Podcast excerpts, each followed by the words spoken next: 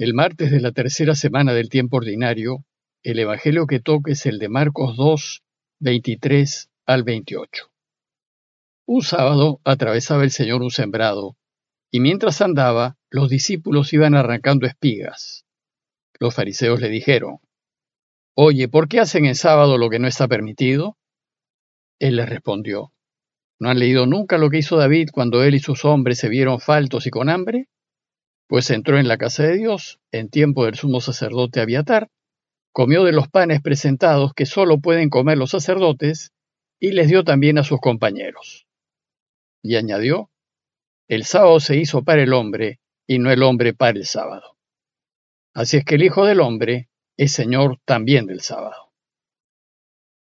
Como vimos en los pasajes anteriores, en su segundo capítulo e inicios del tercero, Marcos reúne cinco acusaciones que los judíos le hicieron a Jesús, a causa de lo revolucionaria que le sonaba la idea de que Dios pudiese reinar.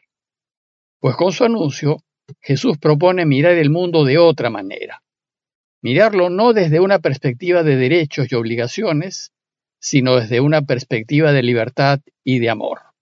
Y esto supone poner a Dios al centro de nuestras vidas y relativizar todo lo demás. Esta nueva manera de mirar la vida hace que el proceder de Jesús sea muy cuestionable a ojos de quienes se han petrificado en lo añejo y no son capaces de mirar de otra manera. Hemos visto ya los tres primeros cuestionamientos. ¿Por qué perdonas si no eres Dios? ¿Por qué te sientas con pecadores si eres un hombre de Dios? ¿Por qué no ayunas cuando todos deben ayunar? En el pasaje de hoy, Marcos nos presenta el cuarto conflicto que tiene con las autoridades judías y es en torno a la observancia del sábado. Y esta vez la pregunta es, ¿y por qué tus discípulos hacen lo que no está permitido hacer en sábado?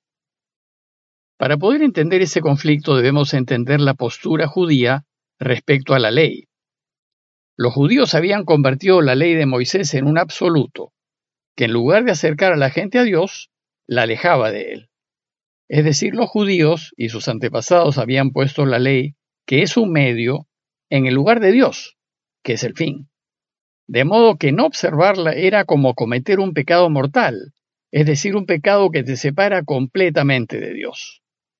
Entonces, Jesús busca enseñarnos que el único fin es Dios, y ante Él debemos vivir como hijos queridos y libres, atraídos por su amor y de ninguna manera alejados por el temor. En el relato de hoy nos enseña a no confundir a Dios con los medios, con la ley o con el sábado, que son cosas creadas, ya que Dios está por encima de los medios. Veamos el texto en detalle. Dice el texto que un sábado atravesaba el Señor un sembrado, y mientras andaban los discípulos iban arrancando espigas, y los fariseos le dijeron, Oye, ¿por qué hacen en sábado lo que no está permitido? Según la ley, el sábado es el día consagrado a Dios, y ese día el judío está invitado a reconocer que Dios es el creador del universo y el Señor de todo lo creado, y que su vida depende de Él y que le pertenece completamente. Por tanto, es deber de gratitud dedicar por lo menos ese día a alabarlo, reverenciarlo y servirlo. En consecuencia, nada de lo que se haga ese día debe ser por mí, ni para mí, ni por mi conveniencia, ni para mi beneficio. Todo lo que se haga ese día debe ser por Dios y para Él. A fin de ayudar a esto, la ley de Moisés fija una serie de normas orientadas a centrarse en Dios y a evitar que en ese día uno se centre en sí mismo. Bueno, pues sucedió que un sábado Jesús se dirigió a la sinagoga y para ello cruzó un campo sembrado. La ley permitía caminar lo suficiente para ir y venir de la sinagoga, pues se trataba de una actividad hecha por él y para él. Sin embargo, a fin de evitar que el caminar se distorsione, la ley entra en detalles y norma que lo permitido es caminar como máximo unos 900 metros, aproximadamente, es decir, una distancia más que suficiente para ir a la sinagoga y volver. El problema fue que en el camino sus discípulos comenzaron a cortar espigas y a comer. Entonces los fariseos le llaman la atención a Jesús, no a sus discípulos, sino al Señor, pues él era la cabeza del grupo, y le dicen, ¿te das cuenta que tus discípulos hacen en sábado lo que no está permitido? Los fariseos le llaman la atención a Jesús no porque sus discípulos estaban comiendo, pues en sábado se come, entre familia y amigos, sino porque estaban arrancando espigas, es decir, estaban cosechando para comer. Y cosechar es trabajar para beneficio propio, y esto no se debe hacer en sábado. Entonces Jesús sale en defensa de los suyos con un ejemplo tomado de la vida de David, que ellos conocían muy bien. Y les dice, con ironía, ¿no han leído nunca lo que hizo David cuando él y sus hombres se vieron faltos y con hambre? Y luego les recuerda lo que hizo.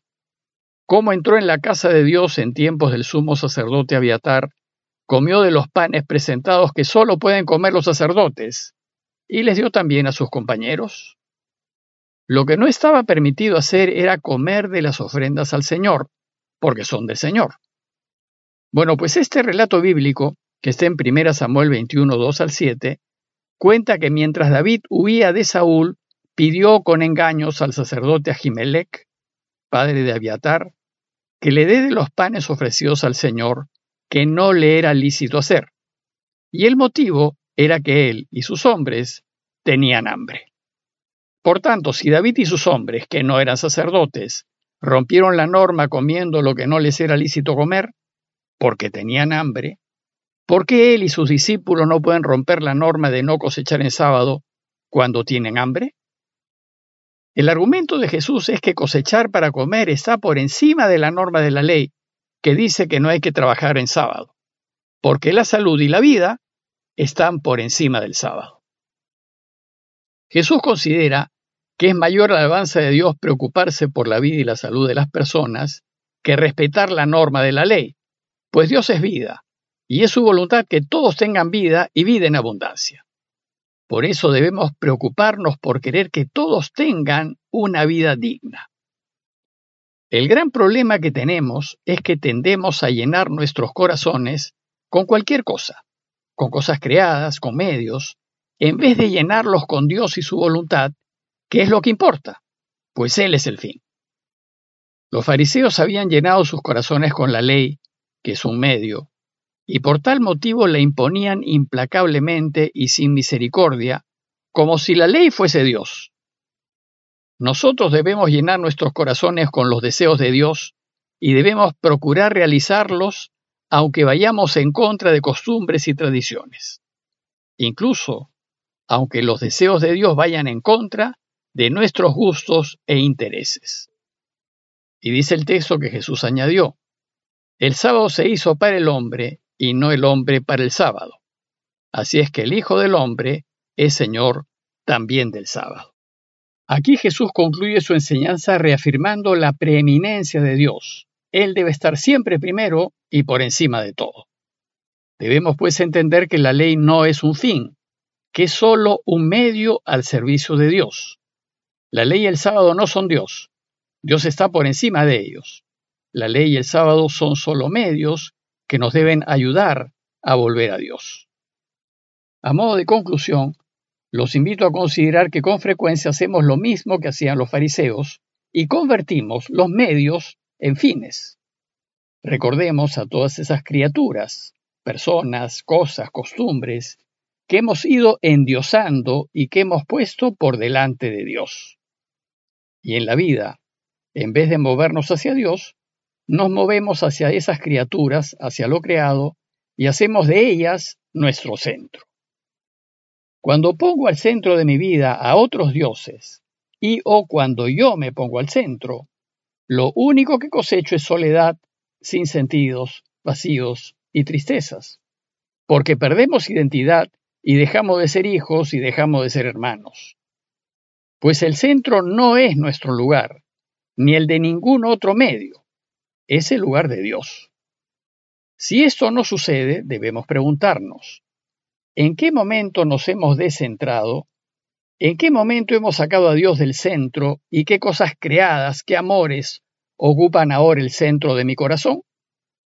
Es necesario que miremos y descubramos cuáles son nuestros sábados, aquello que no es Dios pero que consideramos intocable y que de ninguna manera queremos perder.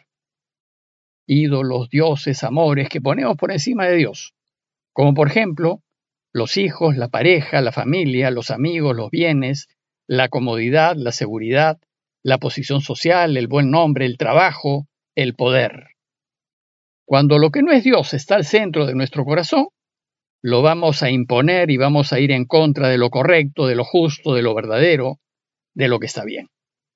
En cambio, cuando hacemos de Dios nuestro centro y nuestro único fin, vamos a querer mucho, muchísimo más a nuestra pareja, a nuestros hijos, a nuestra familia y amigos, a nuestros bienes, buen nombre y autoridad, etc., pero nunca los vamos a imponer por encima de la verdad, ni de lo que es justo, ni de lo que es correcto. Y si hacemos así, el mundo será mejor. Así como a los fariseos, necesitamos que Jesús nos haga ver que hemos perdido el centro. Y a menudo pensamos que somos para las criaturas, es decir, creemos que el hombre es para el sábado. ¿Pero qué me mueve a hacerlo? Con frecuencia la necesidad de seguridad, la necesidad de ser aceptados, a veces el miedo al que dirán, el miedo a perder. Es necesario remover de nuestro corazón todo lo que no es Dios y reconocer que el sábado ha sido hecho para el hombre y no el hombre para el sábado. Pidámosle pues a Dios su gracia para sacar todos esos sábados y demás ídolos que ocupan nuestro corazón y pidámosle que Él sea siempre nuestro único centro. Parroquia de Fátima, Miraflores, Lima.